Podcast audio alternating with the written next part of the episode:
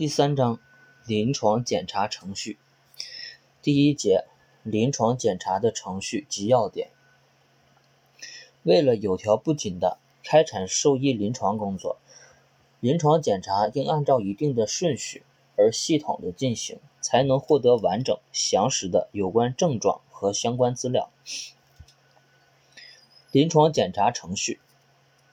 一、临床检查常规程序。患病动物临床检查应遵循的程序顺程序为：首先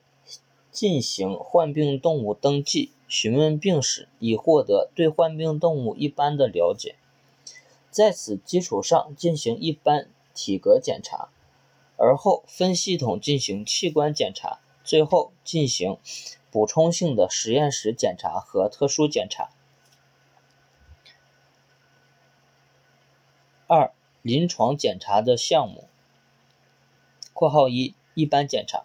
包括体态检查、精神状态和行为、体质的判定、可视黏膜、背毛和皮肤淋巴结的检查、体温、脉搏、呼吸次数的测定。（括号二）系统检查包括心脏血管系统检查、呼吸系统检查、消化系统检查、泌尿生殖系统检查、神经系统检查。骨骼与运动经与运动系统检查等。括号三，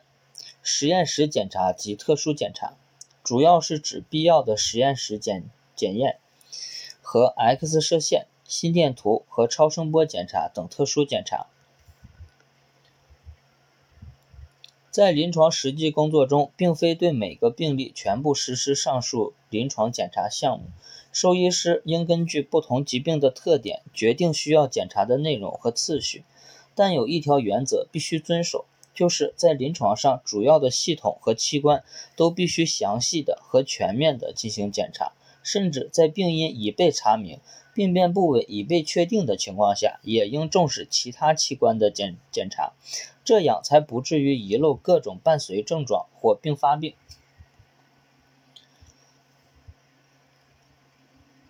三、临床体检的顺序。临床体检是应用基本诊断法，融会贯通各个器官系统的检查。面对具体的病例，从头到尾井然有序地进行全身体格检查，即一般检查和系统检查的综合应用。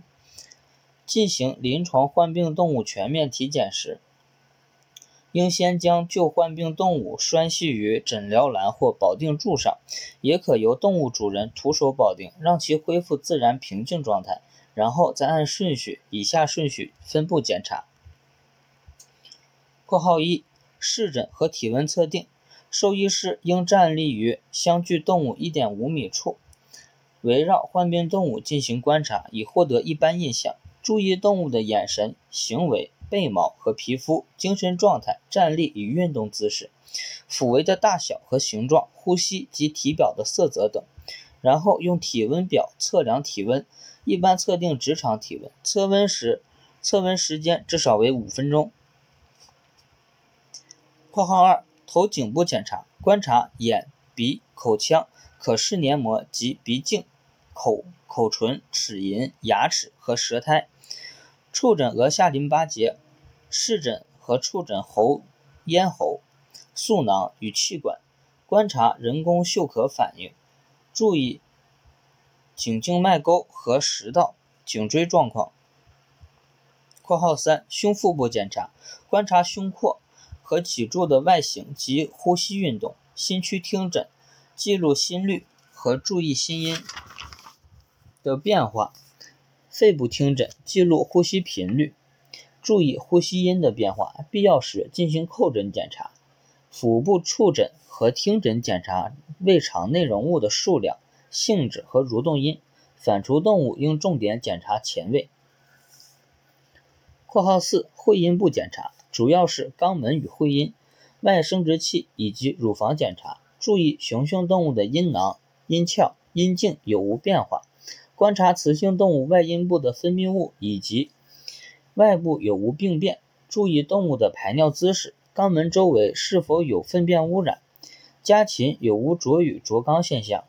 检查乳房，注意外部状态和乳腺的温度、硬结、敏感度等。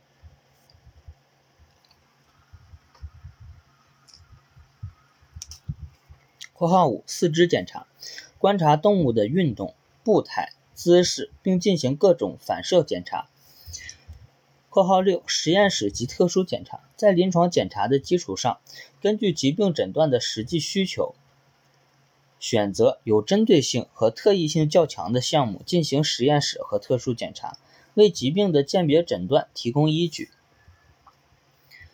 为了获得尽可能完整的客观资料，全身体格检查务必全面系统，特别要强调边查边想、正确评价。边问边查和核实补充的原则，在检查过程中，一般应遵循从头到尾的顺序，但也应根据具体情况灵活调整。对检查结果应及时综合总结，形成有用的诊断信息。兽医临床上动物品种繁多，不同不同种属的动物有其特别的解剖生理特点。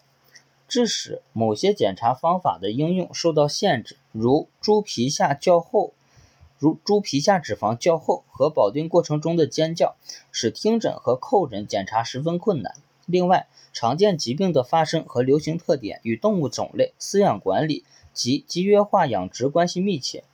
大群动物与单个动物的临临诊检查也存在明显差异，因此。临床上必须在通过的检查方法和原则的基础上，根据不同动物种类确定其特定的方法、程序、内容和重点。畜群的检查，对于集约化、工厂化和产业化养殖的畜群，畜群的整体临床检查就显得尤为重要，因为畜群发生的疾病一般具有群发性和流行性的特点。在短期内即可造成严重的经济损失，因此畜群的检查不仅在于早期诊病及诊病急断、诊断疾病、防止疾病蔓延，更重要的是通过检查对疾病进行预测预报，防患于未然。畜群检查和疾病诊断的关键在于掌握既要看到树木又要看到森林的艺术，要努力识别出畜群中最最为重要的问题。绝不能一味地关注个别动物的没有代表性的症状。畜群检查程序为：一、严格的群体检查。严格观严格观察的目的是客观地掌握疾病的发生情况，不仅要观察患病动物，还要观察健康群或健康动物，了解饲料配方、管理、环境卫生、畜舍通风、免疫接种、药物使用、生产性能等情况。在养殖场一般应有计划的经常或定期进行检查。二、个体检查，对单个的患病动物进行详细的临床检查，确定疾病的主要症状和主要侵害器官。三、流行病学调查，主要确定发病率、发病年龄、发病季节、死亡率、地域、繁殖性能、疫苗接种情况、反应急反应等。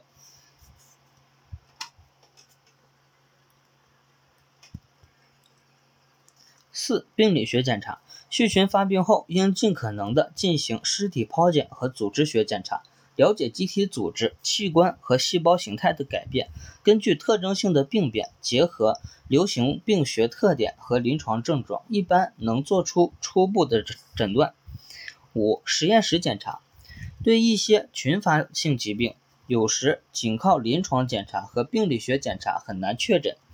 如营养缺失法。缺失营养缺乏性疾病，必须检测饲草料和动物体内相应的营养指标。